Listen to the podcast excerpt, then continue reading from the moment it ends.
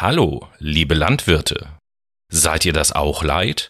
Ein wichtiger, anstrengender Job, aber wenig Zeit für die schönen Dinge des Lebens. Ja, die Partnersuche ist manchmal echt schwierig. Und wenn man dabei mal Hilfe bekommt, dann durch so würdelose Formate wie Bauer sucht Frau.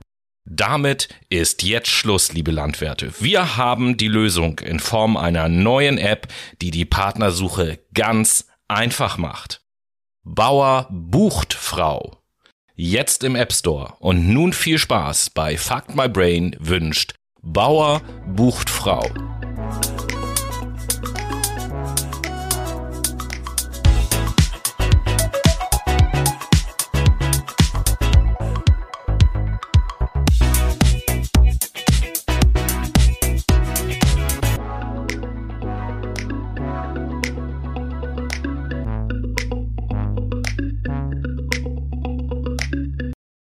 Hallo und herzlich willkommen, liebe Menschen, zu einer neuen Folge Fuck My Brain im, ähm, wie heißt der denn nochmal, Tobi? Der Ego-Toba. So, ne? genau. Deswegen das erste und äh, einzige Mal, dass auch unsere Monatszusammenfassung nicht Oktober, sondern Fuck My Ego-Toba heißt tatsächlich. Und Fuck auch von mir herzlich willkommen, liebe Menschen, zu eurem erfolgreichsten und beliebtesten Podcast in Andorra diese Woche. Grüße Andorra, gehen nach Andorra. Andorra. ja, äh, mal, mal, sehen, ob es da irgendwie so einen Zusammenhang gibt. Ja, wir gucken mal. Das, das wird schon. Da äh, genau. bin ich mir sicher. Liebe Leute, äh, es ist die letzte Folge im Oktober. Es heißt, äh, wir sind wieder in unserer Fakt Mai-Serie. Bedeutet, ihr kriegt einen kurzen, aber schönen und schnellen ähm, Überblick über den gesamten Monat Oktober. Und äh, außerdem startet heute Abend unser Fuck My Brain Meet and Greet, ähm, wo ich äh, leider nicht dabei sein kann, weil ich bin krank. Wie ihr hören könnt, habe ich einfach mega harte Rüsselpest, was super eklig ist. Aber ey, what else? Dann habe ich es dieses Jahr hinter mich gebracht. Aber Tobi ja. ist gesund. Äh, Tobi ist da. Deswegen, also ich bin gesund, genau. Und deswegen auch eine veränderte Aufnahmesituation. Ich habe es ja im Teaser habe ich das ein oder andere schon angedeutet für die von euch, die es gesehen haben. Aber ansonsten ist dieses wieder eine Folge, kommt ja selten genug vor, die wir online sozusagen aufnehmen und nicht gemeinsam in einem oh. Raum sitzen. Eben weil Noah so eklig im Moment ist.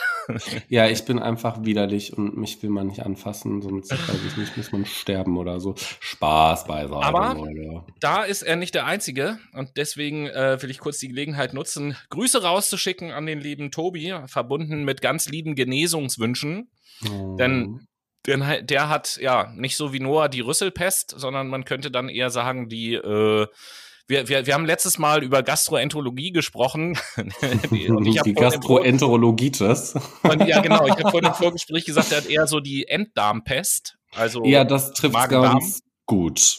Genau.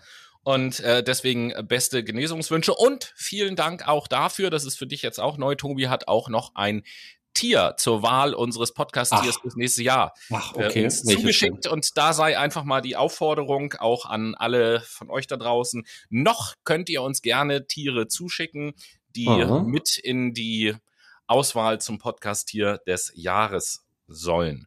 Ja, Noah, auf welchem Weg können denn die lieben Brainies das machen?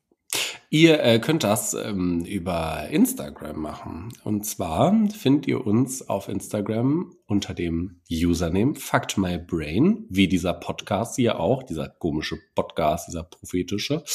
Ähm, und dann könnt ihr uns da einfach schreiben, was wen wir an Tiersorten für euch nominieren sollen. Genau. Oder welche Ganz nominiert werden sollen, quasi. Ganz genau so ist es. Und auch ich im Übrigen, weil Noah das eben schon erwähnt hat, freue mich auch äh, heute Abend auf die das Fuck My Brain Meet and Greet zu unserem das Geburtstag. Das Matt and Gret zu unserem Geburtstag, ganz genau. Und äh, ja, damit ist ja auch schon verraten, an welchem Tag wir heute den Podcast aufnehmen. Es ist Samstag, liebe Brainies. Und bevor wir hier ähm, ihr uns hört und sagt, Sass, was reden die da denn für ein Kram? Fangen Rudi, wir mal Diggi, an. das ist richtig, wir sind richtig fly unterwegs und ich meine, ja, wie krass ist das denn, dass wir einfach nicht so abgecringed hier rumchillen, sondern einfach nicht labern, sondern machen.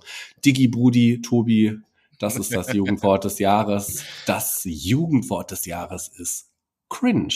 Ja, Shish, liebe Leute, Cringe ist das Jugendwort des Jahres. Genau, das wollten wir an dieser Stelle einfach nur mal erwähnen. Akkurat, Digga, akkurat. akkurat, Digga. Richtig Hast du übrigens, das, das habe ich gestern irgendwie nochmal mitbekommen, äh, in der Jugendsprache ist irgendwie auch der, äh, das Wort beziehungsweise die Wochentagsbezeichnung Mittwoch so ein Ding. Hast du da irgendwas mitbekommen? Ja, pass auf. Also, ähm, es haben einige Streamer, die auf Twitch streamen, ähm, die Leute aufgefordert, mit abzustimmen beim Jugendwort des Jahres. Deswegen haben sich auch so viele gemeldet und deswegen mhm. ist auch unter anderem Papatastisch. Papatastisch kommt von Papa Platte. Das ist ein Streamer und Musiker. Und ähm, der hat die Leute da so ein bisschen zu angestachelt und auch das Wort akkurat zum Beispiel. Das ist völlig aus dem Himmel gegriffen, wie auch Mittwoch. Es ist, also es ist richtiger Nonsens. Die Leute benutzen Mittwoch nicht, sondern die haben die Wahlen manipuliert, du manipuliert. Cringe. Aber da kommen wir später auch noch zu, wer äh, andere Wahlen manipuliert hat. Hm. Ja, Shish, das ist ganz schön sass. Shish, Brudi. Aber irgendwie. So, egal. Äh, das nur als kurze Meldung. Cringe, Jugendwort des Jahres. Wir bleiben, äh, nee, ja, doch, wir bleiben ja, im Social Media Bereich. Wir also. bleiben im Social Media Bereich. Es ist ja in dem Monat Oktober die absolute Vollkatastrophe passiert. Warum also quasi fast, wir, wir, sind haarscharf, liebe Leute da draußen, wir sind haarscharf am Weltuntergang vorbeigeschrammt, möchte ich mal sagen. Denn, ich weiß jetzt aus dem Kopf nicht mehr das genaue Datum, Facebook war sieben Stunden lang down. Sieben Stunden. Und damit auch Instagram Facebook. und WhatsApp. So ist es nämlich. Kein, kein, Facebook, kein Instagram, kein WhatsApp, sieben Stunden lang. Und ähm, da möchte ich mich jetzt gerne mit dir kurz drüber austauschen. Äh, ja. Noah, wir haben das ja nicht gemeinsam erlebt.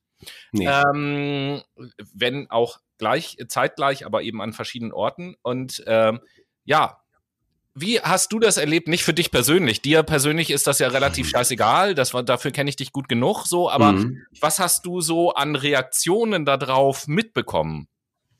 Was habe ich an Reaktionen darauf mitbekommen? Grundsätzlich haben sich alle Leute gewundert, warum die WhatsApp-Nachrichten nicht mehr rausgeschickt werden. Ich dachte persönlich, mein Internet wäre wieder kaputt, also mmh, dass mein mobiles Datenvolumen irgendwie wieder nicht funktioniert, weil ich bin ja Kunde bei O2. O2, die werben immer mit dem besten Netz. In Hamburg ist es jetzt nicht unbedingt immer das beste Netz, muss ich sagen. Also wenn ich bei dir bin zum Beispiel, hatte ich äh, teilweise Edge ich mich dann gefragt habe, so, wofür zahle ich hier eigentlich für meinen Handyvertrag Geld, in dem LTE mit inbegriffen ist oder besser gesagt angeworben wird und dann habe ich das nicht zurück zu äh, dem Facebook-Down. Irgendwann ähm, habe ich das dann mitbekommen ähm, über die Tagesschau, weil ich mhm. das gegoogelt habe. WhatsApp geht nicht und dachte, hey, Störmeldung hier schon wieder irgendwie, weiß ich nicht, funktioniert der WLAN-Router nicht oder funktioniert das Internet nicht oder was? Und ja, dann äh, stand halt in den Nachrichten, dass der Facebook-Server down ist und dass es sich nicht um eine Cyberattacke handelt. Es handelt sich nicht um eine Cyberattacke. Das wurde ganz oft, ähm, ja, das wurde ganz oft erwähnt, damit die Leute ja auch keinen Schiss bekommen, weil, ne, ich meine, Facebook, äh, die ziehen so ungefähr alle Daten sich raus, wie es nur eben möglich ist und dementsprechend ist man dann schon so ein bisschen angepisst und ähm, angeschissen, wenn da irgendwie ein Hackerangriff ähm, entsteht. Naja, ist ja auch egal. Äh, ja, das war so meine persönliche Reaktion und die meines Umfeldes. Ansonsten gab es auch Leute, die haben es einfach gar nicht geblickt. Zwei Leute in meinem Social Media Umfeld, mit denen ich jetzt nicht direkt was zu tun habe, sondern mal was zu tun hatte, die haben darauf die Reißleine gezogen und meinten dann, ja, mir ist das gar nicht aufgefallen. Ich lösche jetzt Instagram, ich lösche jetzt meine YouTube-App, ich lösche jetzt WhatsApp, ich lösche jetzt Facebook, ich lösche jetzt mein Leben. Ciao. So, genau. Ja, das war dann so die Reaktion. Ist eigentlich ganz schlau, aber weiß ich nicht, so ein bisschen Social Media ist ja auch noch in Ordnung. Hm. Wie ist denn das bei dir gewesen, Tobi? Ja, also erstmal grundsätzlich war es bei mir dahingehend ähnlich wie bei dir, weil ich natürlich auch zuerst mal dachte, so, in der Nu funktioniert jetzt mein Internet nicht mehr oder was. Und, und äh, habe erstmal so meinen Router angeguckt, nee, Lämpchen alles normal, bla bla bla. Und dann habe ich irgendeine andere App aufgemacht und habe gesehen, okay, die funktioniert. Und dann habe ich halt äh, im Internet als Suchbegriff irgendwie Facebook down oder sonst was eingegeben und dann mhm. gibt's ja diese Störungsmeldungsseiten. Da habe ich schon gesehen, oh, okay, alles klar. Da ist halt irgendwie was los. Und äh, dann habe ich halt gesagt, ja gut, dann ist das jetzt eben so. Aber nicht jetzt aus meinem direkten Umfeld. Insgesamt habe ich zwei ähm, zwei unterschiedliche Arten von Reaktionen darauf eigentlich mitbekommen. Und zwar gab es eine, eine große Anzahl an Leuten, wo ich das mhm. Gefühl habe, die Reaktion ist so, boah, eigentlich ist das voll schön, wenn Facebook nicht funktioniert und tralala, wo ich mir dann immer denke, ja, warum habt ihr das dann? So, warum braucht ihr sowas, um festzustellen, dass das Leben außerhalb von Social Media eigentlich viel cooler ist? Mhm. So. Ähm, und das andere Extrem ist natürlich ähm, das Thema der ganzen Verschwörungstheoretiker. Da war natürlich Großalarm. Jetzt geht's los. Das ist der, das ist das Anzeichen für den beginnenden Weltuntergang. Äh, so, ähm, da, das war der, der, große Umsturz. Der Great Reset beginnt jetzt. So, oh der, der Great Social Media Reset vielleicht. Äh, was ist mit denen? Ja, die, die das, das, das war halt irre, was, was da abging so. Und ich fand, ich fand eben halt auch witzig, dass Twitter äh, der, der, die große Plattform war, die sich gefreut hat über das alles und gesagt hat, tja, ne, wir funktionieren noch. So. Ja, und äh, rasch haben sich auf jeden Fall 50 Milliarden Leute mehr bei Twitter angemeldet. Garantiert cool. haben die davon profitiert und, und Facebook drunter gelitten. Ich denke, das steht auch alles unter anderem im Zusammenhang damit, dass Facebook ja jetzt auch nicht mehr Facebook heißt, tatsächlich. Meta. Ähm, genau. Meta. Meta. Cringe. so, das, ich kann mir das richtig gut vorstellen. Mark Zuckerberg äh, auf so einer Bühne, in so einem dunklen Raum und dann kommt Meta. Der neue Konzern von Facebook. Ach ja, nee, Meta. Könnte auch so ein Bier sein. Das neue Meta. Bald auch. Ja. In ihrem Edeka. Und Meta, Meta ist ja auch der Vorname unserer Nachbarin in Schweden zum Beispiel. Ach ja, Meta. Oh mein Gott. Oh, die Sweete. Die sweet. Ja, also das als zwei kurze Meldungen zu Beginn. Äh, kommen wir jetzt dann wirklich mal zu größeren und wichtigeren Themen, was im Oktober kommen wir passiert jetzt mal ist. Zu richtigem Content, ne? Zu richtigem Content, weiß Bescheid. Ja, lecker Content. Ne? Ähm, Stichwort Leak über Steueroasen diesen Monat. Pandora Papers, habt ihr bestimmt alle schon mal gehört, äh, ist diesen Monat, Anfang diesen Monats halt hochgekommen. Und ähm, aus ja, dem Boden geschossen. Aus dem äh, Boden geschossen, genau. Was ist Pandora Papers? Letzten Endes sind das Dokumente, Leak-Dokumente über Steueroasen. Und zwar handelt es sich hier insgesamt um 2,94 Terabyte an Dokumenten. In Zahlen ausgedrückt sind das 11,9 Millionen Dokumente, die diese Pandora, äh, Pandora Papers Pandora, umfassen. Die Pandora, genau. Papers. Und äh, in diesen 11,9 Millionen Dokumenten geht es um die Verbindung zwischen oder von 29.000 Steuervermeidungs- und Hinterziehungskonten zu 14 sogenannten Offshore-Dienstleistern.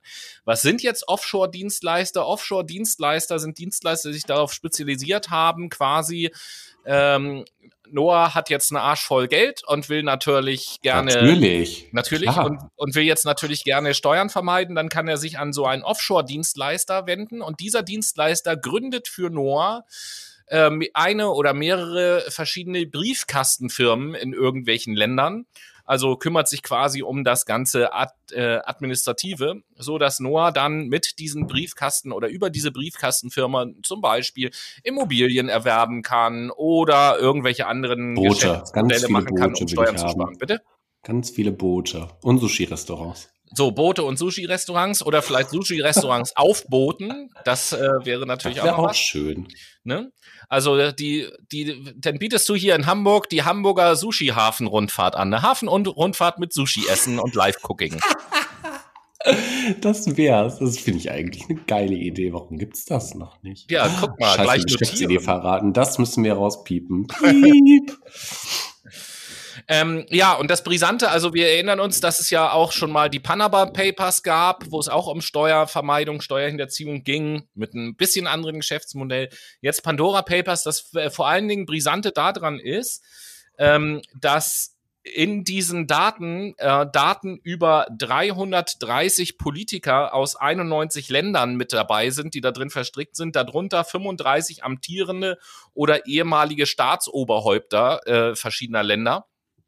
Und ähm, wenn euch das tiefergehend interessiert, wem das alles so betrifft, liebe Brainies, dann könnt ihr gerne äh, das einfach bei Google suchen. Es gibt zwei Wikipedia-Artikel. Einmal den Wikipedia-Artikel Pandora Papers, wo eben halt so ein bisschen äh, beschrieben steht, ähm, was das ist. Und dann gibt es auch noch den Artikel Personenliste Pandora Papers, wo ihr schön sortiert nach Staatsoberhäuptern, Staatsoberhäupter AD, Regierungschefs äh, und Regierungschefs AD und weitere Politiker und Berater und Adel, Geschäftsleute, Sportler und so alles aufgeschlüsselt habt, wer da drin vorhanden ist, um schon mal ganz selbstkritisch tatsächlich auch, weil das mit unserem Podcast was zu tun hat, ein Staatsoberhaupt zu nennen, dann ähm, muss ich leider sagen, Noah, du erinnerst dich, als mhm. wir in äh, letztes Jahr im Sommer, glaube ich, in Gabun äh, zu Gast waren und da auch erfolgreichster Podcast waren und da vom mhm. Präsidenten Ali Bongo, vielleicht nennst du, äh, kennst du den Namen noch, Ali Bongo Ondimba mit vollem Namen. Leider taucht er da auch auf und mit das dem haben wir ja nun auch. Ein fucking Fake-Name, ne? Ali Bongo, ja moin. Oh, Leute. Das hört aber, sich an wie so, weiß ich, wie so ein Avatar in irgendeinem Videogame. Ali Bongo. Aber wir finden da natürlich auch unseren äh, lieben Freund Herrn Aliyev wieder, den Präsidenten von Aserbaidschan. Und über Aserbaidschan haben wir ja auch schon mehrfach berichtet in unserem Podcast. Beziehungsweise auch der Herr Zelensky, Präsident der Ukraine, ist da auch äh, drin mit verwickelt. Aber auch äh, Juan Carlos, der ehemalige König von Spanien, ähm, Juan Carlos. Beispielsweise genau. Oder wenn ich mal in den Bereich, äh, was ist denn noch so populär? Prominente aus Sport und Kultur. Äh, viele von euch kennen Carlo Ancelotti, Angel Di Maria, Claudia Schiffer, beispielsweise Elton John, Ringo Starr, Shakira. Pep Guardiola, Julio Iglesias äh, sehe ich da. Dann äh, die Swedish House Mafia, Jacques Villeneuve, Formel 1 Rennfahrer. Ähm, ja, das einfach nee. so als äh, die Leute. Shakira? Ja, sicher. Ich bin schockiert. Ja, sicher. Und das sind jetzt, ne, ist jetzt ja nur ein paar sind jetzt nur ein paar Namen, die ich da willkürlich einfach mal vorgelesen habe. Also da gibt es noch viel, viel mehr bekannte Namen, die da irgendwie mit äh, in Zusammenhang okay. stehen. Eine Rolle gespielt hat das ja in diesem Monat tatsächlich auch noch so ein bisschen im Wahlkampf in Tschechien, weil auch der tschechische ähm, ich weiß gar nicht, wie das da heißt, ein Ministerpräsident oder sowas. Ich gucke gerade mal eben mhm. kurz nach. Ministerpräsident, genau, Andrej Babiš, der äh, steckte da halt auch eben mit drin und der ist ja, glaube ich, jetzt auch nicht wiedergewählt geworden. Ah, äh, wen überrascht es? Silvio Berlusconi ist natürlich auch mit dabei.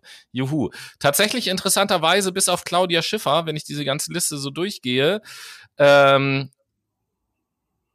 finde ich dort auch keinen oder keine Deutsche wieder. Hm. Erstaunlich. Ja, auf jeden Fall. Äh, auf den Tisch kloppen, ne? So dreimal auf Holz. Genau, auf jeden Fall sehen wir da mal wieder wenn man viel Geld hat, dann ist es offensichtlich wichtig, noch mehr Geld zu bekommen und vor allen Dingen noch weniger Steuern zu bezahlen.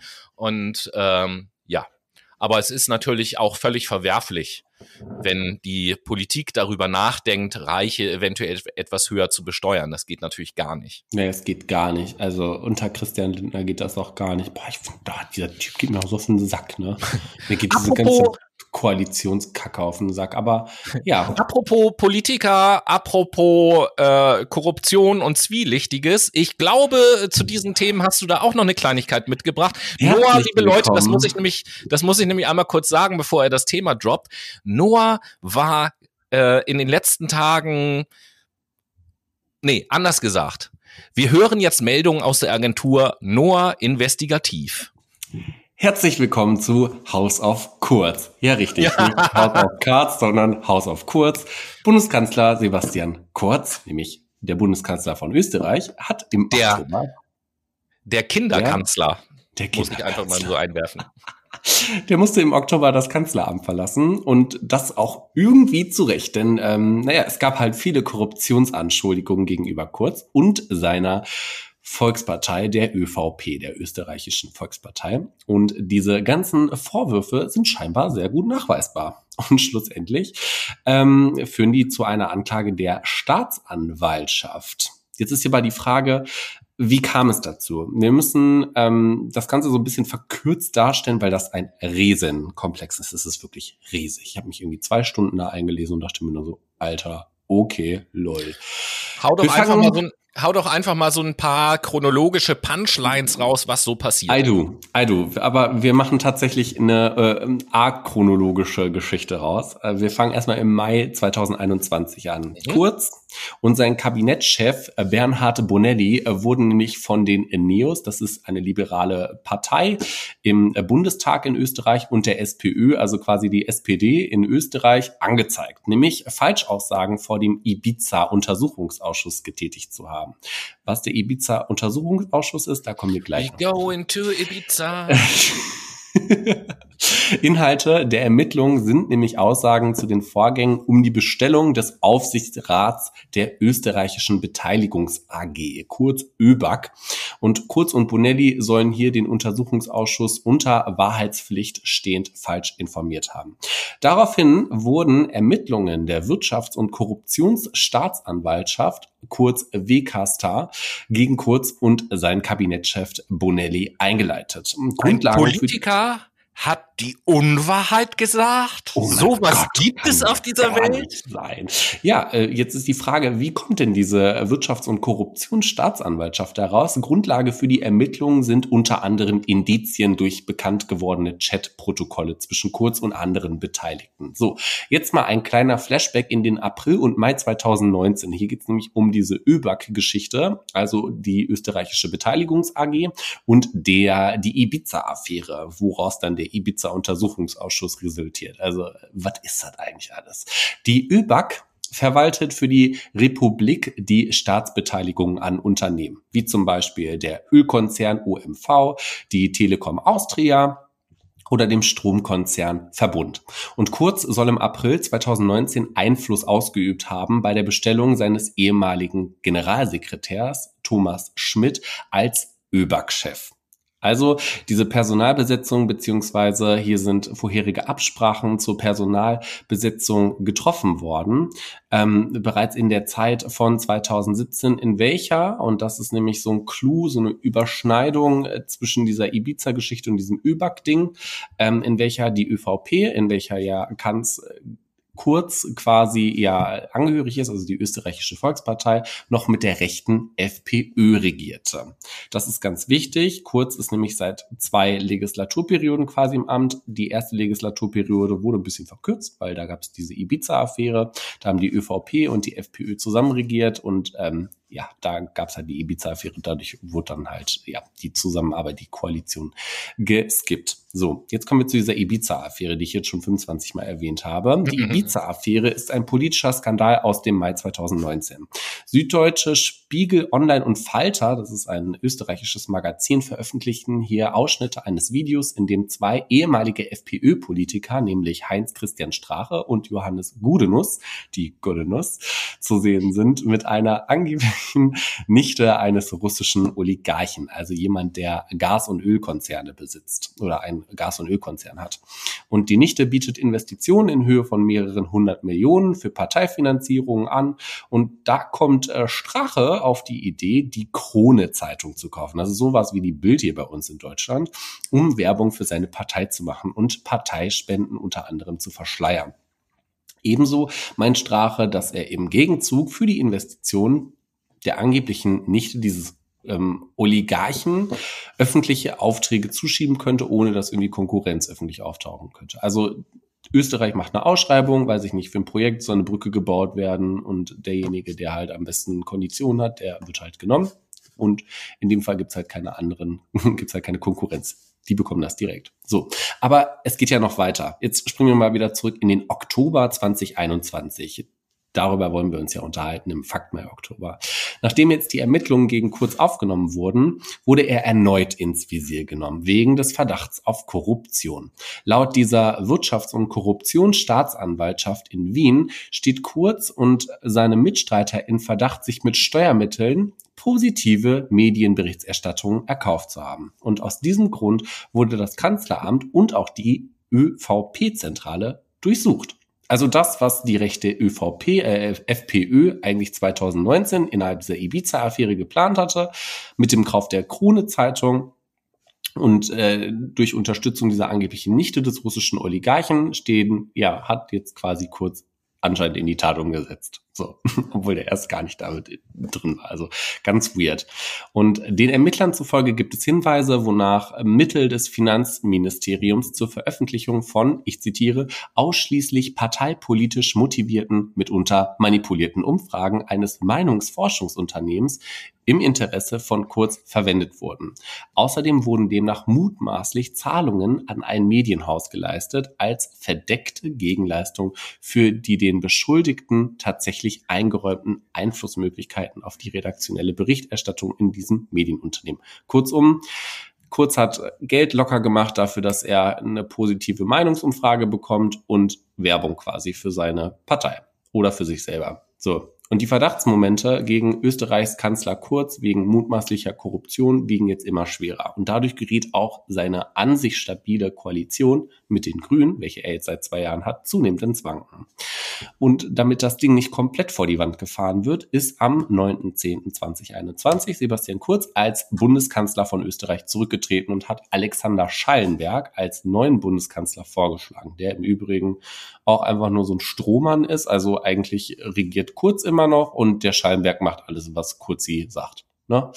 Ja, es wird vermutet, äh, vermutet, es wird vermutet, dass die Beweise so erdrückend für ÖVP und Kurz sind, dass ja quasi die Ermittlungen so schwer wiegen, dass die ÖVP jetzt versucht, die Ermittlungen zu zerschlagen. Aber ich glaube, das kriegen die nicht hin, weil die Staatsanwaltschaft da so hinter ist. Und das war jetzt eigentlich nur ein kurzer Abriss darüber. Also, hm. Ja, liebe Brainies, das war also die aktuelle Folge von House of Kurz. Wenn ihr wissen will, wollt, wie diese spannende Serie weitergeht, dann bleibt bei Fuck My Brain dran. Auch nächsten Monat werden wir eventuell wieder eine neue Folge von House of Kurz euch äh, zeigen, beziehungsweise äh, in eure Ohren pressen, äh, so dass ihr dann auch wisst, wie diese spannende Serie weitergeht.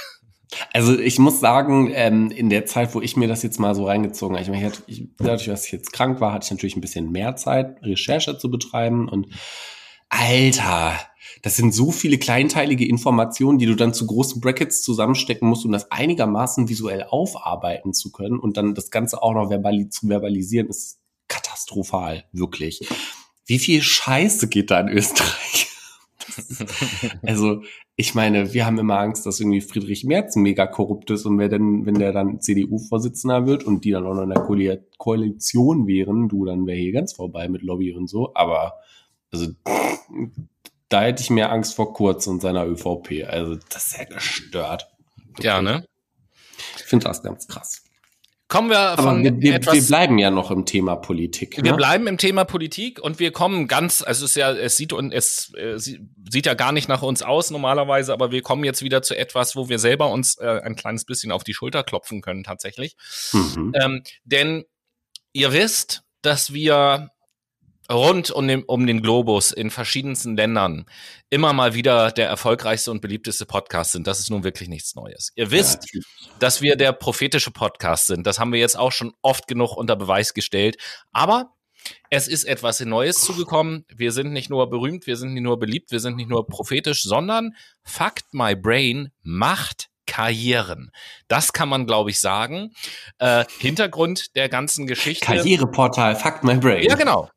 Hintergrund dieser ganzen Geschichte, die Älteren unter euch werden sich dran erinnern, in der ersten Zeit, ich will fast sagen im ersten Jahr, Fuck My Brain oder im ersten Dreivierteljahr, hatten wir in jeder Sendung immer so eine ganz kleine, niedliche Kategorie, nämlich den Tweet der Woche. Ja, sowohl Noah als auch ich uns im Laufe der Woche immer einen Tweet rausgesucht haben, den wir aus irgendeinem Grund cool fanden und den wir dann mit euch geteilt haben. Und wir haben, ich weiß es nicht mehr ganz genau, so zwei, drei Mal im Laufe dieser ganzen Zeit haben wir einen Tweet vorgelesen von Bärbel Baas von der SPD. Und zugegebenermaßen auch wir, auch wir haben uns damals immer gefragt, Who the fuck is Bärbel Baas? So, nie gehört von ihr, nie gehört was von ist ihr. Was? Ähm, und ja, genau. Kennt ihr noch, was ist was? Was ist was? Nie gehört von ihr und ich glaube, den meisten von euch ging es ganz ähnlich. Ja, dann tauchte sie ein paar Mal bei uns in der Sendung auf und zack, was ist jetzt? Bundestagspräsidenten, äh, Präsidentin, bitteschön, fuck my grain, macht Karrieren. Also Grüße gehen raus an Bärbel Baas als Bundestagspräsidentin und ich bin mir ganz sicher, dass sie auch weiß, wem sie dieses Amt zu verdanken hat.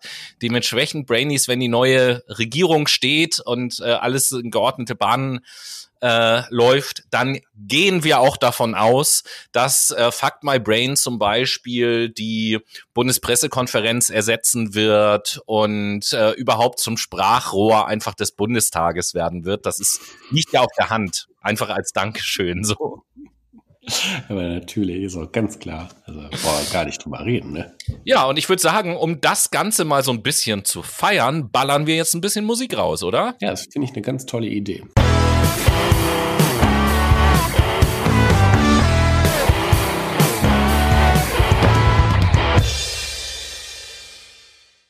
Willkommen, liebe Menschen, zu der Late Machado Playlist. Late Machado Playlist. Genau, die Late Machado Playlist. Und da frage ich als allererstes den lieben Noah, was haust du diese Woche drauf? Oh, ein Song, den ich aus der Insta-Story von Luisa Neubauer habe. GT mit Commando. Und du? Hm. Ja, ähm, da ja der Herbst angefangen hat, der Herbst, habe ich natürlich der Herbst, der Herbst ist da. Genau, habe ich das Lied Der Herbst ist da von Noah, setze ich auf die Playlist. Das ist von Rolf Zukowski, glaube ich. In dieser Version war es eben von Noah. Nein, äh, natürlich auch ein Lied, was mit Herbst zu tun hat, und zwar von Zack Wild, das Lied Autumn Changes. Hm, schön. Schön. Ja. Und damit fahren wir in den zweiten Teil äh, ein wie ein Zug. Haha, was für eine Überleitung. Denn die nächste Halt, Fucked My Brain. Genau. Ausstieg in Fahrtrichtung links. Nächster Halt. Die Deutsche Bahn wird so nie ein umweltfreundliches und attraktives Unternehmen. Denn, und darum geht es, äh, ihr wisst, wir haben in vielen Sendungen schon darüber geredet, die Bahn muss attraktiver werden, um eine echte Alternative zur individuellen Mobilität darzustellen und noch mehr Leute dazu zu bewegen auf die Bahn umzusteigen. Und da hat sich die Bahn jetzt eine sensationelle Marketingstrategie ausgedacht, denn die haben sich überlegt, was können wir tun, damit noch mehr Leute Lust haben, Bahn zu fahren? Ah, ich habe eine super Idee. Wir erhöhen die Preise. Das macht uns attraktiv. Saugeil. Saugeil. Genau. Warte, kurz. Ab 12.12. .12. steigen die Preise für Fahrten im Regionalverkehr um 1,9 Prozent. Cool. Das ist mal ein Statement in der heutigen Zeit. Das brauchen wir. Äh, ganz im Gegensatz dazu wenn man sich andere Länder anguckt, da geht es anders. Ich möchte nochmal, weil Noah gerade in Österreich unterwegs war, Österreich als Beispiel nehmen. Da gibt es ebenfalls seit diesem Monat das sogenannte Klimaticket für die Bahn. Das heißt, jeder kann sich für 1095 Euro ein Ticket holen, was ein ganzes Jahr lang gültig ist und man dann unbegrenzt und überall und mit allen dazugehörigen äh, Mitteln die ähm, Bahn benutzen kann. Ja, ich muss aber sagen, also Österreich ist ja ich glaube, gerade mal ein Drittel so viel Fläche wie Deutschland. Wenn ich mich, ich kann auch mich, ich kann mich jetzt auch irren, ich weiß es nicht genau. Ja, ist auf jeden Fall kleiner. Ich meine, es ist ein Drittel. So, und in dem Sinn, natürlich hast du die Möglichkeit, dadurch, dass weniger Menschen auch in Österreich wohnen, ähm, vergünstigtere Preise anzubieten. Also ich meine, so eine Bahncard, wie viel kostet diese eine Bahncard 100, Tobi? Ja, das ist nämlich ein schöner Vergleich. Mit der Bahncard 100 hätten wir ja denselben Effekt. Dann können wir auch äh, im Geschäftsbereich der Deutschen Bahn alles unbegrenzt nutzen. Und äh, die fangen circa bei 4000 Euro an. Äh, zweite Klasse wohlgemerkt, erste Klasse ist, glaube ich, bei 6 oder sogar 8000 Euro. Ich weiß es jetzt gar nicht ganz genau, mhm. aber äh, mindestens 4000 Euro muss ich in Deutschland dafür bezahlen. Und äh, selbst wenn ich jetzt von der Drittelregelung ausgehe, die du ins Spiel gebracht hast, ist das viermal so viel wie in Österreich. Also äh, geht gar nicht eigentlich. Ja. Natürlich, ja, du kannst ja auch den Preis einfach durch drei teilen, ne? Vielleicht kommt das dann ja auf selber hinaus. Nein, kommt das natürlich nicht. Nee. Es ist weitaus mehr. Also es sind irgendwie dann 1,7. Ja, aber so. mal ganz, ganz abgesehen davon. Also, ja, es geht ja hier meine, um was Generelles. Ja, wir müssen aber auch gucken, ne? Also mehr Leute nutzen ja auch die Bahn dadurch, dass halt mehr Menschen in Deutschland einfach gegeben sind. Also ich weiß gar nicht, weil ich muss mal ganz kurz gucken, wie viele. Ja, normalerweise müsste man ja dann eigentlich sagen, wenn, wenn in Deutschland mehr Leute die Bahn nutzen, dann müsste es für die Bahn ja eigentlich günstiger werden. Ja, eben. Also ich meine, in ähm, Österreich wohnen knapp 8,9 Millionen Menschen, in Deutschland ja, das ist ein Zehntel. 80. Mm, so dementsprechend hat die Bahn auf jeden Fall die Möglichkeit, ähm, Bahntickets, also entweder der Staat könnte Bahntickets subventionieren, aber auch die Bahn könnte einfach mal ihre scheiß Preise billiger machen. Weil die Bahn ist die, ja quasi der Staat, das Alter. ist ja das Komische. Ja, gut, es ist eine Aktie, ne, die gehalten ja, wird vom Staat, ne, die, aber es ist eigentlich ein Privatunternehmen. Die, die Aktiengesellschaft oder die Aktien der Aktiengesellschaft gehören dem Staat. Ja, ja, stimmt auch wieder. So, da hatten wir ja neulich auch schon mal drüber geredet, dass das überhaupt so eine seltsame Unternehmenskonstruktion ist, an der, an die man mal irgendwie ran müsste, so. Warum, warum muss die Bahn ein Aktienunternehmen sein, in, wer auch immer jetzt die Aktien hält, aber was soll das? So, sondern die Bahn soll doch ein Unternehmen sein, was uns günstig und verlässlich und vor allen Dingen umweltfreundlich von A nach B bringt. Klar, also so. sehe ich halt genauso. Dementsprechend, ähm, das ist schon eine Dreistigkeit, dass im Zuge, jetzt ist ja auch der Klima, der Weltklimagipfel in Glasgow bald, ähm, dass im Zuge dessen sich die Bahn denkt, haha, surprise, surprise, ne? Wir machen in den äh, ländlicheren Regionen auf jeden Fall die Preise nochmal teurer. Zumal ja in den ländlicheren Regionen, wenn wir jetzt mal gucken, ähm, ja, die Preise vom, werden ja überall teurer. Ja, klar, aber im Durchschnitt verdienen die Menschen auf dem Land ja weniger als die ja. Menschen in der Stadt. Liegt auch daran, dass die Lebenshaltungskosten günstiger sind auf dem Land als in der Stadt. Ne? Also ich meine, ich habe in Paderborn gewohnt, da hat eine Pizza 5 Euro gekostet, hier kostet eine Pizza 10 Euro in Hamburg. Schon echt teuer, wie viel eine Pizza kostet. Ohne Scheiß, ist voll Wucher. Ähm, wem auch sei. Dementsprechend kann man äh, sagen, die Leute auf dem Land, die auf den öffentlichen Personennahverkehr angewiesen sind, leiden halt finanziell mehr darunter und ähm, das ist schon eine Dreistigkeit. Ja, die leiden ja vor allen Dingen darunter, dass die auch überhaupt gar keinen Bahnhof haben, wo sie in eine Bahn überhaupt einsteigen könnten. Damit Klar. geht das ja schon mal los. Aber das ist, das ist jetzt nicht das aktuelle Thema. Wir, ihr seht äh, über verschiedene Sendungen, dass Bahn uns immer wieder beschäftigt, weil da aus unserer Sicht zumindest so viel irgendwie falsch gemacht wird. Die äh, Bahn äh, macht nicht mobil. Ja, Bahn macht nicht mobil. Das ist, das ist richtig. Deutsche Bahn, der beste Freund der Automobilindustrie. Ich sag's dir. Aber weißt du, wer noch der beste Freund von ähm, Medienunternehmen ist? Nee, wer denn? Die Bild. Die Bild. Was ist, was ist denn die Freund. Bild? Die Bild ist eine Zeitung hier in Deutschland, mhm. die einen sehr guten Ruf genießt nämlich ja. den guten Ruf, ganz schön viel Scheiße zu verbreiten und hm, naja, Artikel künstlich aufzublähen, um mehr Leser quasi für sich gewinnen zu können. Und das Ganze wurde begünstigt durch den tollen Chefredakteur, welcher jetzt gefeuert ist, namens Julian Reichelt. Tobi, willst du wissen, warum? Ja, erzähl uns doch mal, warum der bitte. Ich meine, das, der, der ist uns allen, wir haben ja auch schon öfters in der Sendung mal über den geredet, der ist uns äh, allen doch bekannt als seriöser, zuverlässiger, realistischer, ähm, nicht egozentrischer Qualitätsjournalist oder etwa nicht? Total. Können wir nicht auch einen Serientitel für Julian Reichert erfinden? Also jetzt hatten wir gerade im Haus auf kurz. Jetzt, was, was ist denn? Ähm, ähm, so was Prison Break, Reichelt Break. Nee, warte mal, wie hieß denn das äh, äh, äh, hier mit, mit Weinstein und so weiter und so fort äh, die, die, und Besetzungscouch und, und tralala, irgendwie ein Titel, der so in so eine Richtung geht, muss das doch bei Reichelt sein. Keine Ahnung. Haus hm. des Geldes, Haus der Bild. Julian Reichelt, Bindestrich, und jetzt Wortspiel, ein Bild Unk.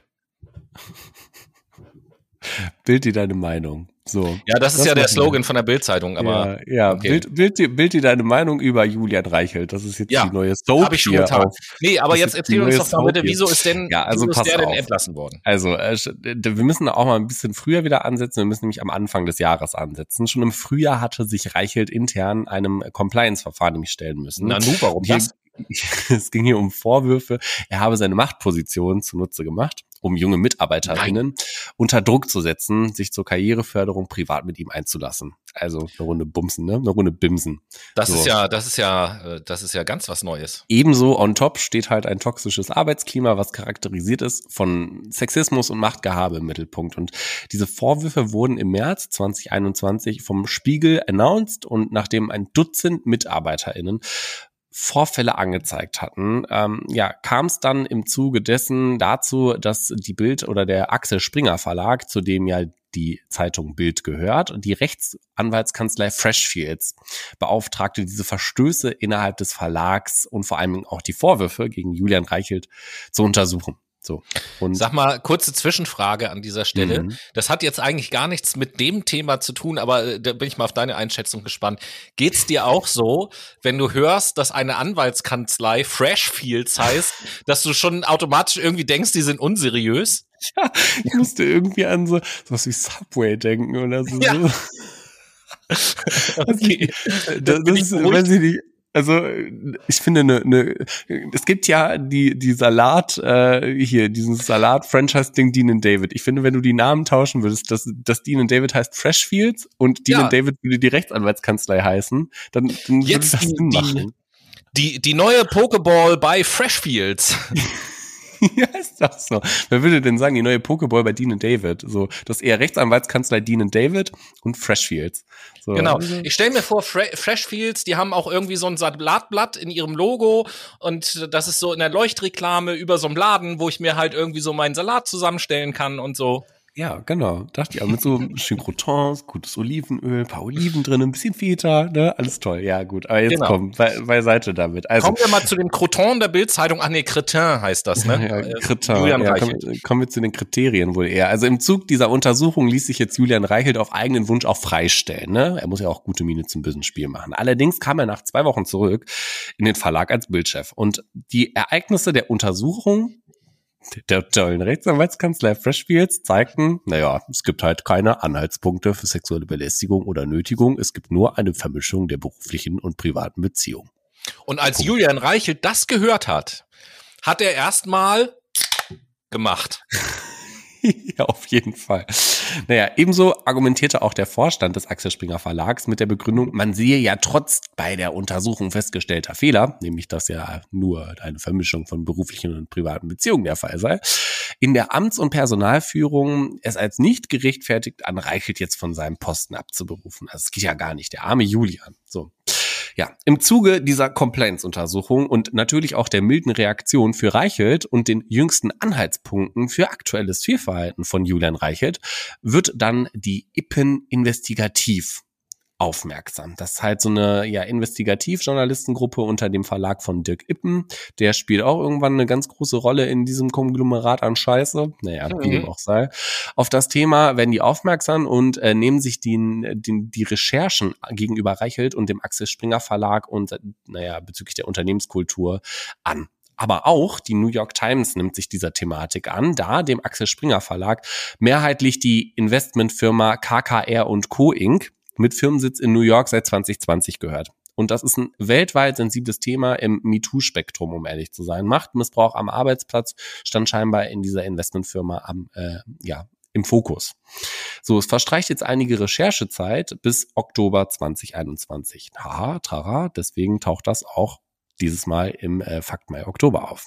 Nämlich am 17.10.2021 wollte diese IPIN-Investigativgruppe zeitgleich einen Artikel mit der New York Times veröffentlichen zu den recherchierten Inhalten bezüglich der Vorwürfe gegen Julian Reichelt und dem Axel Springer Verlag. Die New York Times veröffentlichte ihren Artikel aufgehängt an der Übernahme des US-Nachrichtenunternehmens äh, Politico durch den Axel Springer Verlag mit der Schlagzeile ähm, at Axel Springer. Politicus new owner, allegations of sex, lies and secret payment. Ja, die Ippen Investigativ wiederum veröffentlichte ihren Artikel nicht. Komisch, würde man sich jetzt denken. Ja, ist es auch. Grund hierfür ist nämlich die Zurückhaltung des Artikels durch den Medienhausleiter Dirk Ippen also der Bro, der den ganzen Shit da leitet. Seine Begründung ist, dass man den Axel Springer Verlag als direkten Konkurrenten sieht und man möchte ihm ja wirtschaftlich nicht schaden. irgendwie eine leicht billige Ausrede, wie ich finde. Naja, aber das, ähm, wenn man den Gedanken konsequent zu Ende denkt, bedeutet das, wenn jetzt von irgendeinem Konkurrenzunternehmen der Chefredakteur einen Mord begeht, dann darf ich auch nicht darüber berichten, weil damit würde ich ja der Konkurrenz eventuell Schaden zufügen. Ja, klar, wirtschaftlich vor allen Dingen auch. Ne? Aber ähm, naja, wie ich gerade eben schon gesagt habe, bisschen weird, bisschen sick, bisschen dumm auf jeden Fall, was der Junge da von sich gegeben hat, weil dieses Argument einfach safe keinen Sinn macht. Deswegen gab es auch daraufhin einen Medienaufriss mit der Frage, ob das Zurückhalten dieser Rechercheinhalte die Pressefreiheit beschränken würde oder nicht. Denn die Mitarbeiter der eben investigativ äußerten sich auch innerhalb eines Protestbriefs schockiert von der Entscheidung zu sein, da die Recherche monatelang, monatelang redaktionell und juristisch überprüft wurde und die Entscheidung von Dirk Ippen wirklich allen Regeln der unabhängigen Berichterstattung widerspreche. Das sieht im Übrigen auch der Verlag, äh, der Verlag, der Verband deutscher Journalisten, der DJV, und kritisiert auch das Vorgehen des Verlags. Da ist es aber dann doch tatsächlich sogar auch so weit gegangen, dass diese Journalisten, die für den Ippen Verlag gearbeitet haben, dann äh, kurz Zeit später, ich glaube, vom Spiegel das Angebot bekommen haben, deren Recherchen im Spiegel zu veröffentlichen, ne? Sie, genau. Ja, die Reaktion des Axel Springer Verlags lässt auch nicht lange auf sich warten nach der Veröffentlichung, denn Julian Reichelt wird kurzerhand am 18.10.2021 entlassen. Und nach der Entlassung äußert sich auch Springer CEO und BDZV-Präsident, also der Bundesverband Digital Publisher und Zeitungsverleger, Matthias Döpfner. Da muss ich jetzt im Vorweg schon mal kurz lachen über diesen Typen, bevor du jetzt weiter erzählst.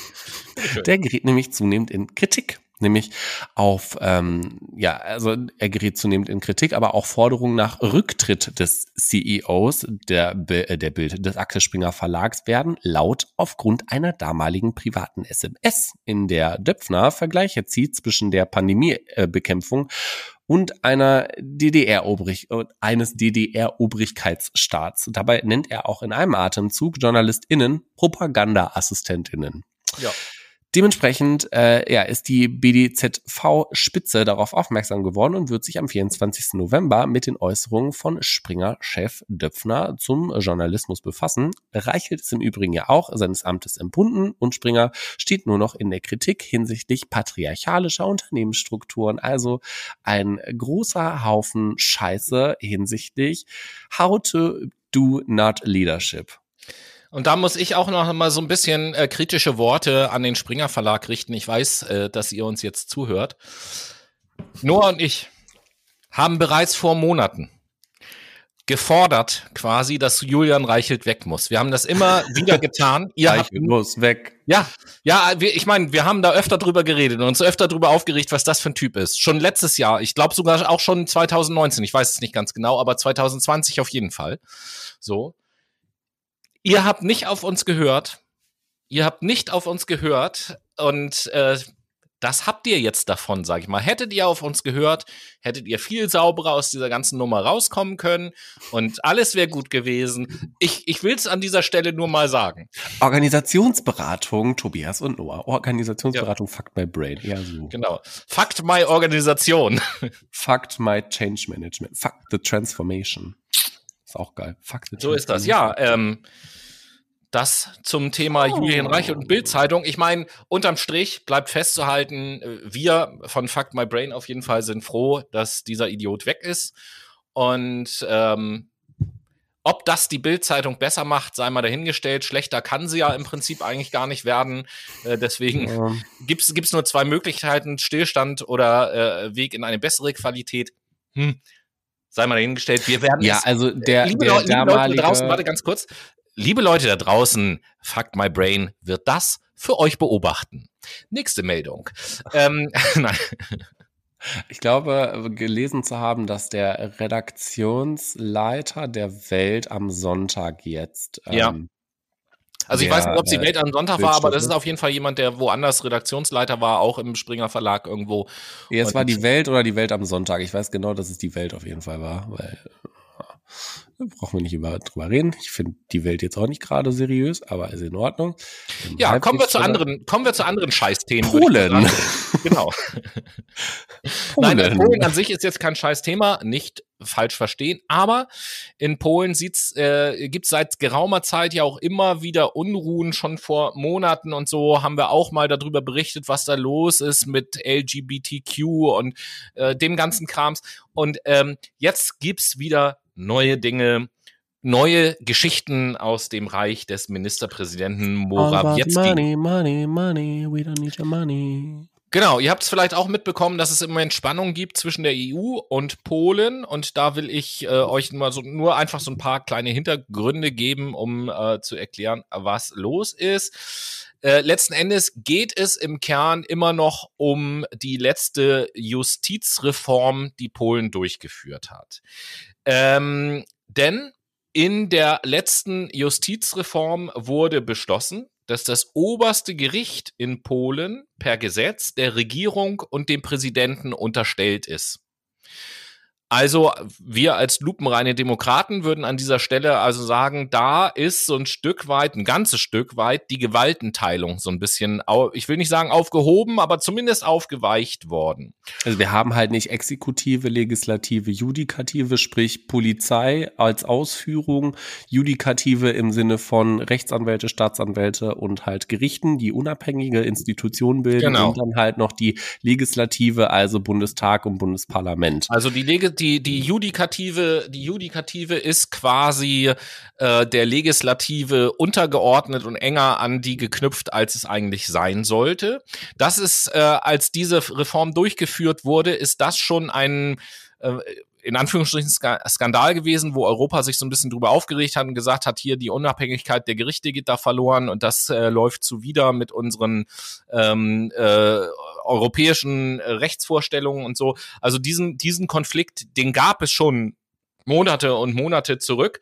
Und jetzt ist wieder ein neuer Konflikt aufgeflammt, denn das polnische Verfassungsgericht hat jetzt geurteilt, dass Teile des EU-Rechts gegen die polnische Verfassung verstoßen und sich deswegen Polen nicht an geltendes EU-Recht halten, nicht nur halten braucht, sondern halten darf.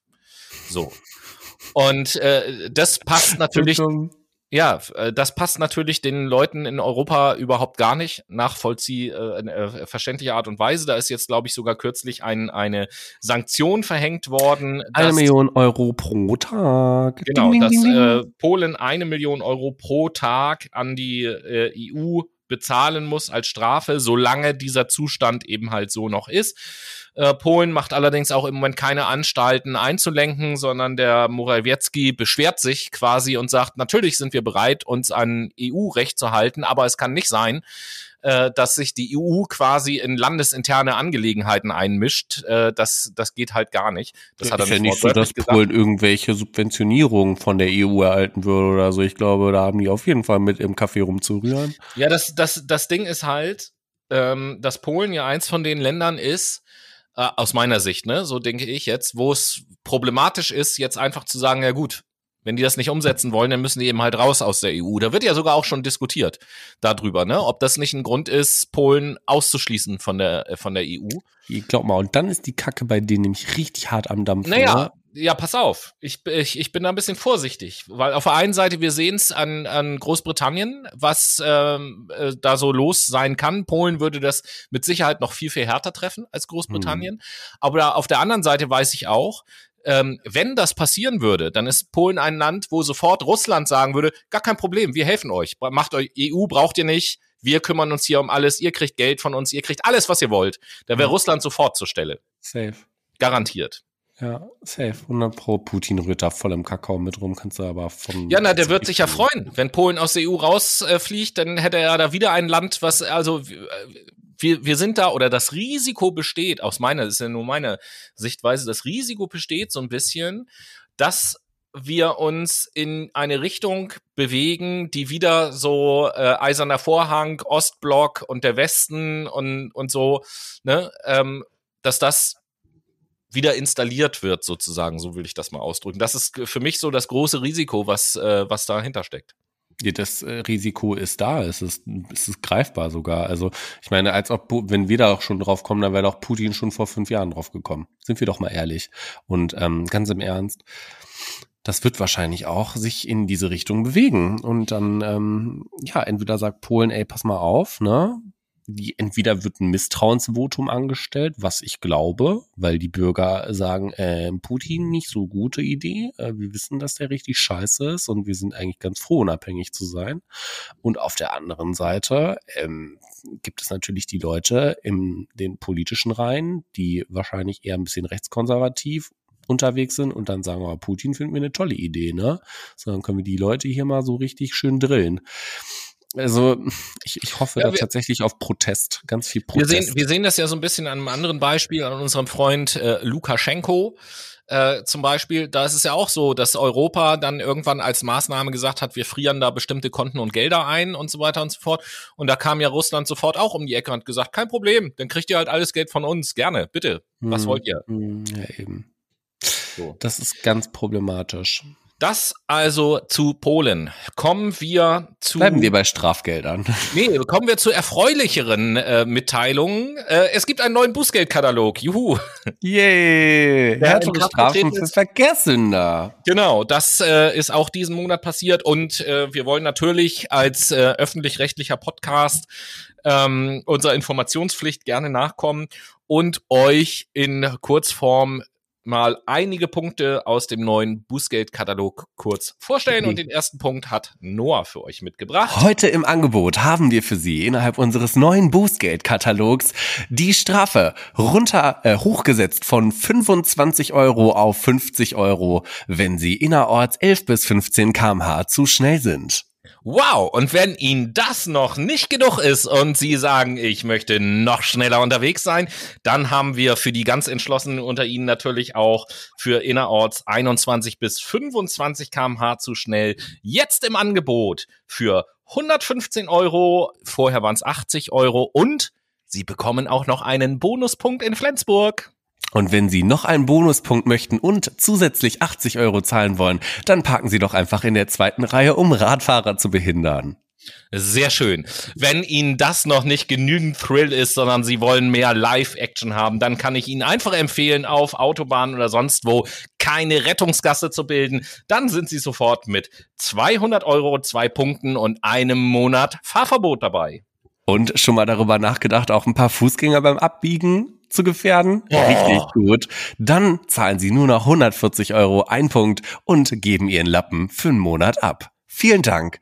Der neue Bußgeldkatalog. ja, vielen Dank, liebe Brainies, dass ihr diesen kurzen Werbeblock euch einmal angehört habt. Und äh, um euch äh, jetzt ein kleines bisschen zu entspannen, hauen wir euch noch ein bisschen Musik um die Ohren.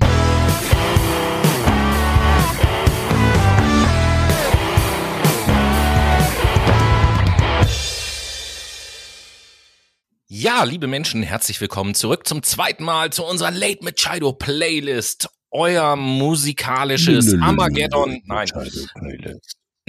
hm. Ja. Musikalisches Armageddon.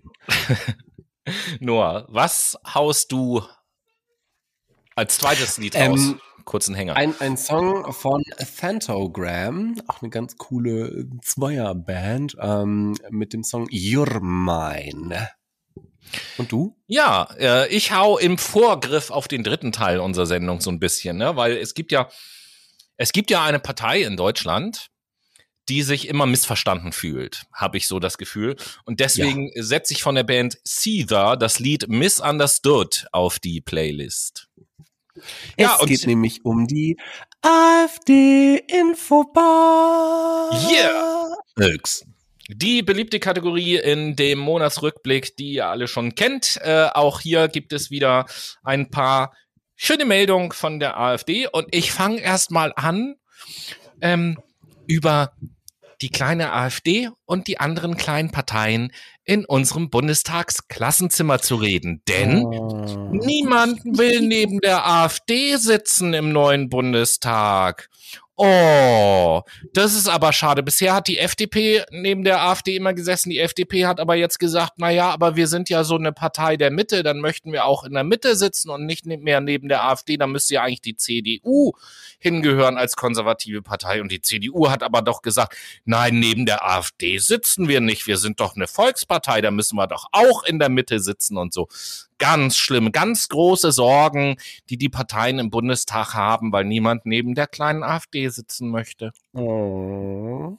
Eine Runde Mitleid. Oh. Oh. oh.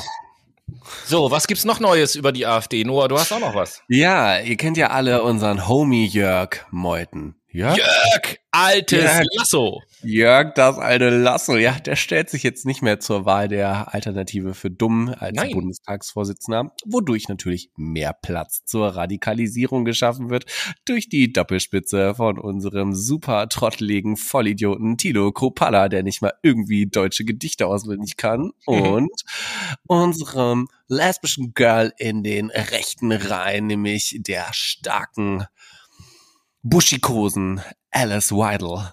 Sag mal, äh, kurze Frage, hast du eigentlich jemals in deinem Leben Alice Weidel schon mal gut gelaunt gesehen? Die ist auch immer scheiße drauf, oder? Egal, Was wo die auftaucht. Ja, geht, nee. Also wenn die gut drauf ist und dir irgendwie einer erklären will, ist das mal so? Ja, das muss man ja auch noch mal von einer anderen Seite beleuchten. Ey, die, ohne Scheiß, es gibt wenig Menschen, bei denen das so ist, ne? Aber wenn ich Alice Weidel im Interview reden höre, unabhängig vom Inhalt, einfach nur aufgrund der Art und Weise, wie sie redet, ich werde immer so aggro. So ich werde immer aggro. Digga, das ist einfach so eine gute Schauspielerin. Also das ist echt. Gut. Echt krass. Äh, naja gut, komm, kommen wir in der AfD-Infobox zu einer äh, doch tatsächlich positiven Meldung. Grüße in der AfD-Infobox gehen raus von Fuck My Brain an den Flyer-Service Hahn. Der Flyer-Service Hahn, liebe Leute, wer das nicht mitbekommen hat, ist ein es gibt auch eine Internetseite, könnt ihr euch gerne angucken, aber ist ein Flyer-Service, den es nicht wirklich gibt, sondern der wurde gegründet von dem Zentrum für politische Schönheit. Das ist ja so eine politische ähm, Satirevereinigung von allen möglichen ja. Leuten halt, um es mal ganz einfach auszudrücken. Und jetzt im Wahlkampf haben die Aufträge von der AfD angenommen, für die AfD Flyer zu verteilen. Yes. Und ähm, wenn ich richtig informiert bin, war es so, dass die AfD den Auftrag gegeben hat, eine Million Flyer zu verteilen. Und diese Flyer wurden dann an diesen Flyer-Service Hahn geschickt von der AfD und sollten dann halt weiter verteilt werden an Haushalte in Fußgängerzonen, was weiß ich was. Ähm, Im Endeffekt, erstens, gab es nie einen rechtsgültigen Vertrag, den die AfD abgeschlossen hat mit dem Flyer Service Hahn. Es gab auch keine Auftragsbestätigung. Und die AfD hat einfach den Flyer geschickt und nochmal Flyer geschickt und nochmal Flyer geschickt. Und insgesamt fünf Millionen Flyer hat die AfD dem Flyer Service Hahn geschickt. Und der Flyer Service Hahn hat diese Flyer nicht verteilt, sondern gesammelt und dann öffentlichkeitswirksam in einer großen Aktion vernichtet mit dem Hinweis auf die allgemeinen Geschäftsbedingungen des Flyer Service Hahn, dass die keine Flyer verteilen, in denen Propaganda Propaganda und Hetze propagiert wird.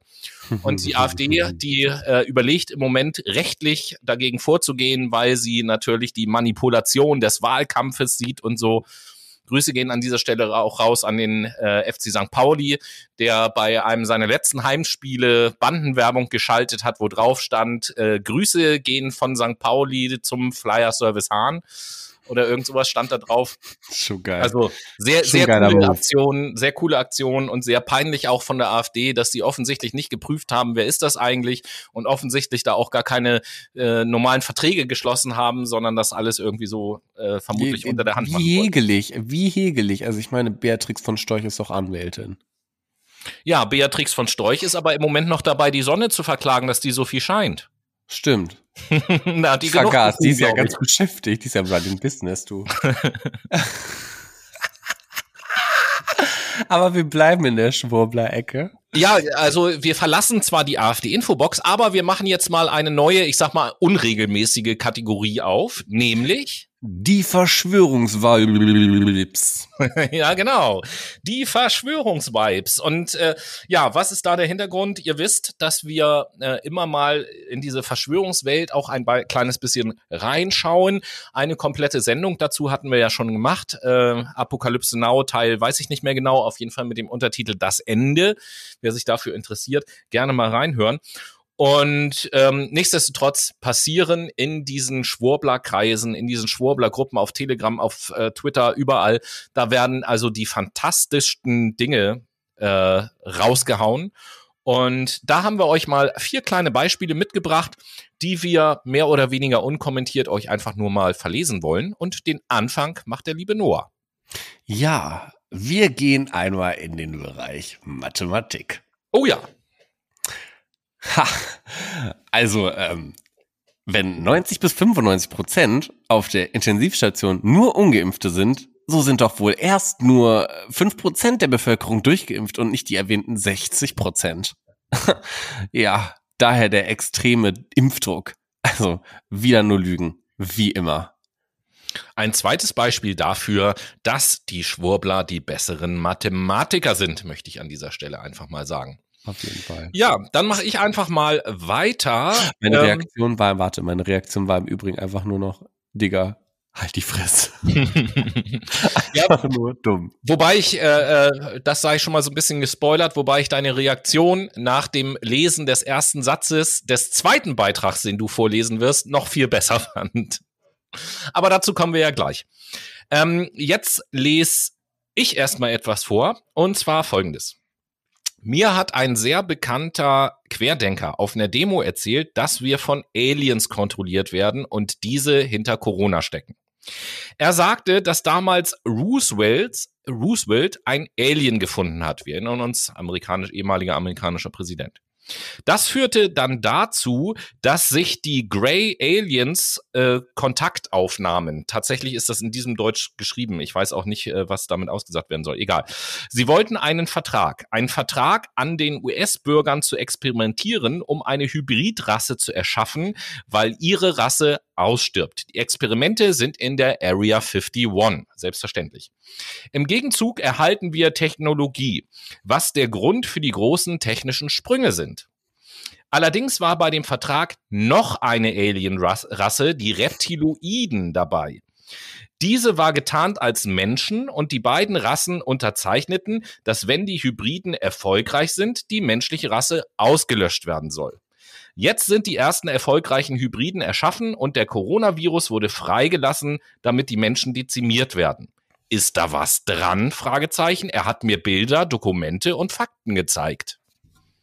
Ich vermute, da ist was dran, würde ich erstmal so sagen. Natürlich, genauso auch was dran ist am Angriff von Schwarzmagiern. Also, noch äh, zum, zum letzten Rest vom Fest in äh, den Verschwörungsvibes lesen wir eine Nachricht vor von einem zensierten Schwurbler. Hallo alle zusammen. Erlebt ihr auch ständig Angriffe von den Schwarzmagiern? Ich sehr oft. Heute war's heftig. Bin raus auf die Terrasse, wollte wieder rein. Da flog ich auf mein rechtes Knie, wo ich Meniskusprobleme hatte. Meniskusriss. Sanada hat es geheilt. Ich wäre fast mit meinem Kopf die Terrassentür, die aus Glas ist, mit meinem Kopf durch und ich merkte, wie ich mich was runterdrückte, sodass mein Kopf runtergedrückt wird. Fast noch mit dem Mund auf dem Boden aufgeschlagen wäre. Das war ein Mordanschlag. Definitiv. Auf mein Knie haben die es besonders abgesehen, denn es passiert immer öfters, dass ich da draufknalle. Diese Angriffe sind furchtbar. Aber was mich nicht umbringt, macht mich noch härter und stärker, Bruder. Durchhalten, Bruder, durchhalten, Bruder. Übrigens, äh, Info Richtig fly, Brudi, richtig fly. Sanada oder so, wie die hieß, wovon da die Rede ist, ist in den Verschwörungskreisen im Übrigen eine recht bekannte Geistheilerin. Mhm. Äh, das sei nun mal so gesagt. Ja, letzte Meldung aus den Verschwörungsvibes und ich weiß, Noah, du wirst sie feiern. Du wirst sie feiern. Kurz, kurze Meldung, es geht um das Thema Milch, liebe Brainies. Homogenisierte Milch bedeutet, dass da Homogene drin sind, die uns schwul machen. das ah, bitte schieß mich, oh Gott. Das ist noch nicht alles, es geht noch weiter. also oh lass, nein. lass mich bitte den ganzen Tweet mal im Zusammenhang vorlesen. Also, homogenisierte Milch bedeutet, bedeutet, dass da Homogene drin sind, die uns schwul machen. Das ist ein Vorgehen von Bill Gates, um Oh Gott. Hör, hör weiter zu, bitte. Ich tue es. Das ist ein Vorgehen von Bill Gates, um das Bevölkerungswachstum zu begrenzen. Deshalb trinke ich nur pasteurisierte Milch. Die ist nämlich von Pastoren gesegnet.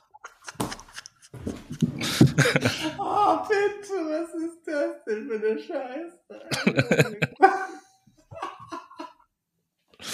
Warte, Noah. Nee, bitte nicht. Oh ich, Gott weil du das gerade so abfeierst, ich schick dir das auch mal, dann kannst du das auch an deine Freunde weiterschicken. Schick das an meine Schwester.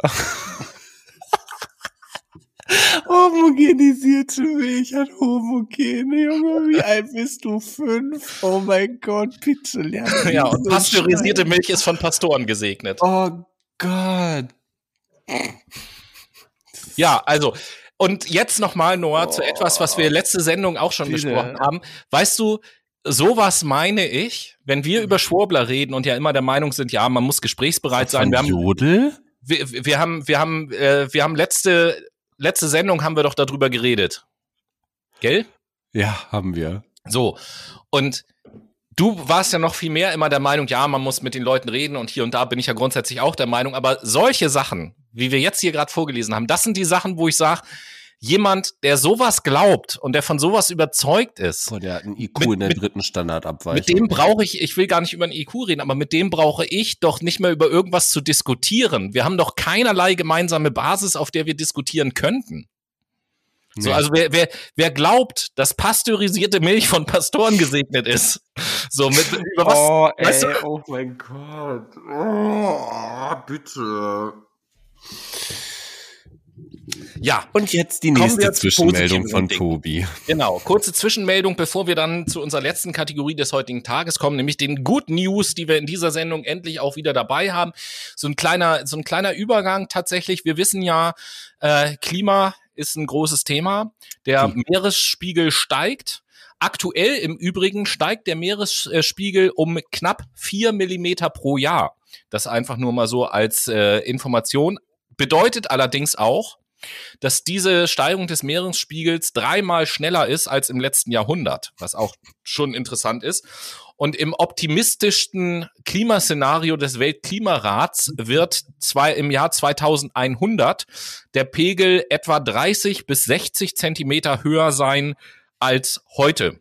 Wenn es schlecht läuft, sind es mehr als ein Meter. Bis zum Jahr 2030 ähm, droht es sogar mehr als fünf Meter zu werden. Das äh, hängt alles natürlich davon ab, wie stark der Mensch die Wert Erderwärmung begrenzen kann. Ähm, das bedeutet auch, dass natürlich viele Inselstaaten oder Küstenregionen bedroht sind, beziehungsweise die Menschen, die dort leben, weil dieser Lebensraum verschwinden wird allgemein auch äh, in anderen Teilen der Welt durch Sturmfluten, Erosion, Versalzung des Grundwassers und so weiter und so fort. Und äh, da gibt es eine neue Idee, wie man damit umgehen könnte, was unsere, ich nenne es mal Siedlungsräume angeht. Nämlich, es geht darum, Städte auf dem, ja, schwimmende Städte auf dem Wasser zu bauen. Das klingt jetzt erstmal abgefahren, ist aber überhaupt keine neue Idee. Nämlich das äh, Volk der Uru in Peru ähm, hat schon vor Jahrhunderten äh, schwimmende Wohninseln gebaut, die dann auf dem Titicacasee trieben und dort ähm, ja, haben die Leute gewohnt. Und nicht nur dort, sondern Ende der 50er Jahre gab es schon einen Japaner, der die äh, sogenannte Marine City entwickelt hat, eine schwimmende Stadt mit begrenztem, äh, äh, um dem begrenzten Platzangebot an Land zu begegnen. Und auch in den USA gab es einen äh, Architekten, Buckminster Fuller heißt der, und der hat in den 60er Jahren das Projekt Triton ins Leben gerufen. Und da ging es auch darum, äh, schwimmende Städte sozusagen zu erschaffen. Und da überlegt man jetzt, ob das eventuell eine Lösung sein könnte. Ähm, sozusagen ja Bauland trifft in diesem Fall ja gar nicht mehr zu, aber Bauland zu erschließen bei einer kleiner werdenden Landmasse und weniger Platz und so weiter und so fort. Und äh, ob der Meeresspiegel sinkt oder steigt, ist schwimmenden Städten dann natürlich auch egal. Äh, Finde ich auf jeden Fall einen interessanten Gedanken. Gleichzeitig bin ich aber auch der Meinung, das darf natürlich nicht dazu zu führen, zu sagen, hey, okay, ja, schwimmende Städte ist ja super, dann brauchen wir uns Geil. ja gar keine Gedanken mehr zu machen. Klimaverschmutzung, Klimaverschmutzung, nice. Ich weiß ich nicht, wenn ich an schwimmende Städte denke, muss ich an Venedig äh, denken und Venedig muss ganz, ganz oft äh, unter, auf, ja, muss ganz oft restauriert werden, zumindest die Stelzen, auf dem die. Ja, äh, bei den schwimmenden Städten gibt es halt keine Stelzen, sondern ja, das sind klar. wirklich schwimmende Städte. So. Ja, ähm, einfach nur als Info äh, könnt ihr euch. Und was ja, ist dann mit den E-Autos? Äh, ja, im, wenn die Stadt groß genug ist, können da wahrscheinlich auch E-Autos fahren. Auf diesen Schwimmpontons oder wie auch immer. Ähm, das einfach nur als äh, interessanter technischer Zwischenaspekt äh, oder so. Und dann kommen wir jetzt zum Abschluss der Sendung zu, zu den Good News. Good News, ganz genau. Und da gehe ich als erstes mal nach Indien mit den Good News. Und zwar in Indien ist es jetzt so, dass äh, Transpersonen kostenlos krankenversichert werden über einen Fonds und diese kostenlose Krankenversicherung auch die ganze Behandlung und Operationen, die anstehen und so einfach Chillig. so übernimmt. Chillig. Finde ich, Find ich eine coole Sache. Hätte ich, ich auch, ich will jetzt Indien nichts Schlechtes unterstellen, aber war ich ein bisschen überrascht, dass ich gesagt habe, oh, ausgerechnet Indien, ja, coole Sache. Ich dachte auch, dass die eher so ein bisschen homofeindlich sind oder transfeindlich, aber gut, finde ich nice. Ähm, ja, bleiben wir im Bereich Medizin. Ein Mikroimplantat könnte Blinden zukünftig ermöglichen, grundlegende Sehfähigkeiten zurückzuerlangen. Hm. Erst Versuche bei einer seit 16 Jahren blinden Spanierin lieferten vielversprechende Ergebnisse. Die zum Zeitpunkt der Versuche 57-jährige Frau trug dazu eine Spezialbrille mit Kamera, die ihre Daten an das Implantat im visuellen Kortex der Probandin schickte. Die Elektroden in ihrem Gehirn stimulierten daraufhin die Neuronen so, dass sie den Eindruck hatte, Licht wahrzunehmen. Auf diese Weise konnte die Probandin Formen erkennen und sogar ein einfaches Videospiel spielen. Wow, sehr cool. Auf jeden Fall. Ja, dann gehen wir weiter. Äh, und zwar gehen wir jetzt nach Australien. Australien. Und wir beschäftigen uns weiterhin mit dem Thema Klima. Lange hatte Australien gezögert, sich zu ehrgeizigen Klimazielen zu verpflichten. Jetzt, Noah hat es vorhin, glaube ich, ganz kurz einmal gesagt, äh, ähm, ein paar Tage vor dem Start der UN-Klimakonferenz, die jetzt ja gerade läuft, ähm, gab es eine überraschende Ankündigung von Australien. Australien will bis zum Jahr 2050 klimaneutral sein. Herzlich willkommen, Australien, würde ich an dieser Stelle mal sagen. Ja, auf jeden Fall. Der Psychologe Johannes Zimmermann will die alten Diagnosekriterien abschaffen, indem wir äh, ja, Menschen mit psychischen Störungen äh, diagnostizieren. Mit mehr als 100 internationalen KollegInnen arbeitet er an einer Alternative, die dem Einzelfall viel besser gerecht werden kann. Yay! Und äh, ja, mein letzter Punkt zu den Good News ist eigentlich ein kleiner Werbeblock, möchte ich sagen. Ich möchte mhm. nämlich neun verschiedene Netzwerke vorstellen. Und zwar Netzwerke, die sich zum Ziel gesetzt haben, das Thema Nachhaltigkeit voranzubringen. Okay. Und äh, ich werde das nur in Kurzform tun, äh, der Reihe nach und gar nicht in Tiefe über die einzelnen Netzwerke was erzählen, nur den Namen nennen und so kurz in ein paar Worten, was die halt machen. Und beginnen tut das Ganze mit dem Netzwerk Certified B Corporation. Ähm, das ist ein Netzwerk, die äh, mittlerweile schon mehr als 4000 Unternehmen aus 150 Branchen aus der ganzen Welt umfassen, die sich ethisch zertifizieren lassen. Was das bedeutet, könnt ihr alles im Internet nachlesen. Wie gesagt, nur kurze Info. Zweiter Punkt, und da freue ich mich ganz besonders, weil äh, wir schon häufiger darüber geredet haben, ich ein Buch gelesen habe und so, ist das Netzwerk Gemeinwohlökonomie. Das taucht Tschüss. hier auch auf. Ähm, deswegen brauche ich da, glaube ich, gar nicht tiefer einzusteigen. Ich habe an der einen oder anderen Stelle schon was gesagt. Und auch der nächste Punkt, äh, begrifflich kommt der euch bekannt vor, denn das nächste Netzwerk ist das Netzwerk Purpose Economy. Hm. Äh, ist die Nummer drei. Ähm, dann haben wir das Netzwerk One Percent for the Planet. Da geht es um ein globales Netzwerk von Menschen, Non-Profit-Organisationen und Unternehmen, die den Menschen und den Planeten über den Profit stellen. Dann gibt es das Netzwerk Entrepreneurs Pledge. Das ähm, wurde ähm, oder wurde inspiriert von der Kampagne The Giving Pledge, die von ein paar Milliardären halt gegründet wurde. Und äh, da geht es darum, reiche Menschen äh, anzuregen, für das Gemeinwohl stärker tätig zu sein. Tätig zu sein. Dann gibt es das Netzwerk Entrepreneurs for Future, ähm, wo es letzten Endes um was ganz Ähnliches geht. Da geht es also äh, darum, über innovative Projekte, Technologien, Dienstleistungen, Geschäftsmodelle ähm, den Klimaschutz voranzubringen. Dann gibt es das Netzwerk We Declare a Climate Emergency. Da sagt der Name, glaube ich, schon alles. Das Netzwerk Business Call to Action. Auch hier geht es um Klima- und Umweltbelange. Dann gibt es das Netzwerk Business Fights Poverty, wo auch der Name, denke ich, schon alles sagt. Also neun interessante Netzwerke. Wir werden mal schauen, ähm, inwieweit die Netzwerke auf Social Media vertreten sind und dann im Laufe der kommenden Woche in unserer Story vielleicht mal auf die einzelnen Netzwerke hinweisen, damit ihr euch damit auseinandersetzen könnt, äh, wenn euch das interessiert und wir ein bisschen Werbung für diese Netzwerke machen, weil die sind für eine gute Sache da. Richtig. Und damit haben wir es geschafft. Yay! Und, äh, sind am Ende unserer Fakt Mai Egotober äh, Sendung oder Fakt Mai Oktober Sendung und starten dann äh, ja nächste Woche in den November rein. Genau, nächste Woche im Übrigen wieder mit äh, einer Sendung aus unserer Psychologie-Reihe, so wie ihr das gewohnt seid. Wenn ich das richtig im Kopf habe, dann ist das die drittletzte Sendung unserer Psychologie-Reihe, glaube ich. Oh also mit der Sendung nächste Woche kommen noch drei und dann äh, wechseln wir ja das Fach in dieser Reihe. Ich freue mich schon drauf. Mhm. Ich mich auch. Hm, das wird spannend. Ja, Noah, äh, vielen Dank auf jeden Fall für diese Sendung unter den widrigen Bedingungen, dass du trotz deiner schweren Krankheit dich äh, ans Mikrofon geschleppt hast. Und ähm, kein Problem. Ja, wir kriegen es zur Not halt auch online hin. Ich freue mich nächste Woche hoffentlich wieder mit dir persönlich aufnehmen zu können. Dich in Natura sehen zu können, dich anfassen ja. zu können während des Podcasts. Ja, das machen wir ja sowieso immer reichhaltig. Sowieso. Stichwort am Riemen reißen und so. Am Riemen reißen, genau, am Riemen reiben. Ähm, in am Riemen reiben. Reibt, reibt eure Riemen, liebe Brainy. Ja, nicht nur die Riemen, Brainy, ich sag mal so, reibt eure Riemen oder eure Knöpfchen. Genau, und habt ganz viel Spaß nächste Woche und wir hören uns dann in einer Woche wieder. Bis dahin, macht's gut. Tschüss.